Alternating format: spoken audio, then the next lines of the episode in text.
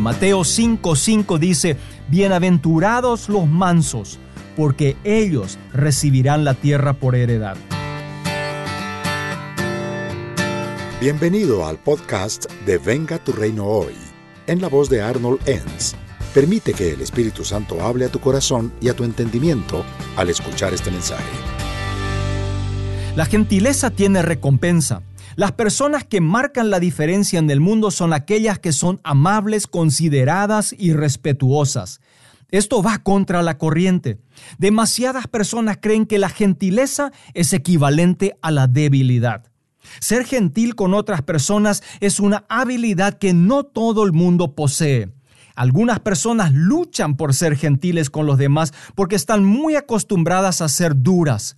Y muchas personas dudan en ser gentiles por temor a que otros se aprovechen de ellos. Nada más lejos de la verdad. El ser gentil tiene por lo menos cuatro beneficios. En primer lugar, la gentileza es atractiva. Muchos creen que las personas se sienten atraídas por la fuerza y la agresión, pero en Filipenses 4:5 dice que su gentileza sea evidente a todos. El Señor está cerca. Si queremos atraer gente a Jesús, no lo haremos mediante demostraciones de poder.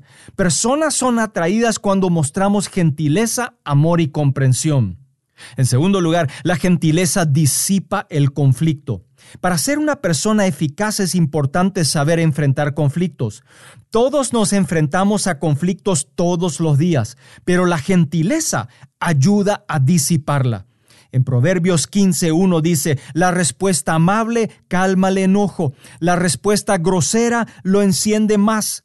La gentileza es un antídoto contra la ira y la reacción negativa al conflicto. En tercer lugar, la gentileza gana respeto. Los líderes más mansos son los más respetados. La Madre Teresa, una diminuta monja rumana, podía entrar al Congreso de su nación e infundir el temor de Dios por su gentileza, no su fuerza o su poder. Por ello dice en Proverbios 11:16, una mujer gentil, gracia obtiene respeto. La autoridad se gana con gentileza y amor, nunca se exige. Y finalmente la gentileza me hace más como Jesús.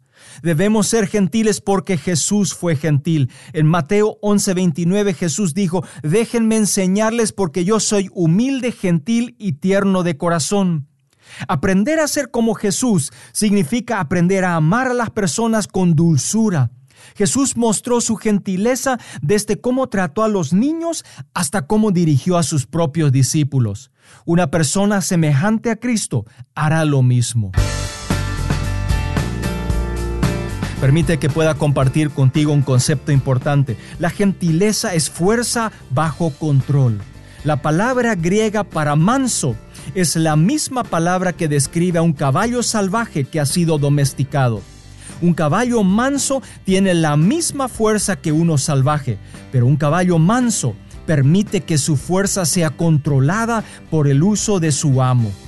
Los humanos imitan las emociones de quienes los rodean. Por eso, cuando alguien alza la voz con nosotros, debemos aprender a bajar la nuestra. De lo contrario, todo termina mal. ¿Sabes? No se puede persuadir con agresión a la gente a vivir para Jesús.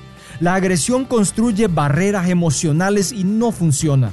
La única manera de ganarse el respeto, admiración y atracción es siendo gentil mostrando respeto. Esto es lo que hace Jesús y Él nos enseñó a hacer lo mismo.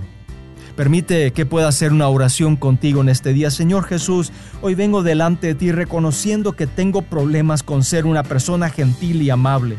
He fallado y por ello necesito de tu ayuda. Y te ruego que me cambies para ser manso como tú eres. En el nombre poderoso de Jesús. Amén. Acabas de escuchar otra edición de Venga tu reino hoy, donde Arnold Enns presentó algunos principios que le ayudarán a ser un agente de cambio socioespiritual en su comunidad.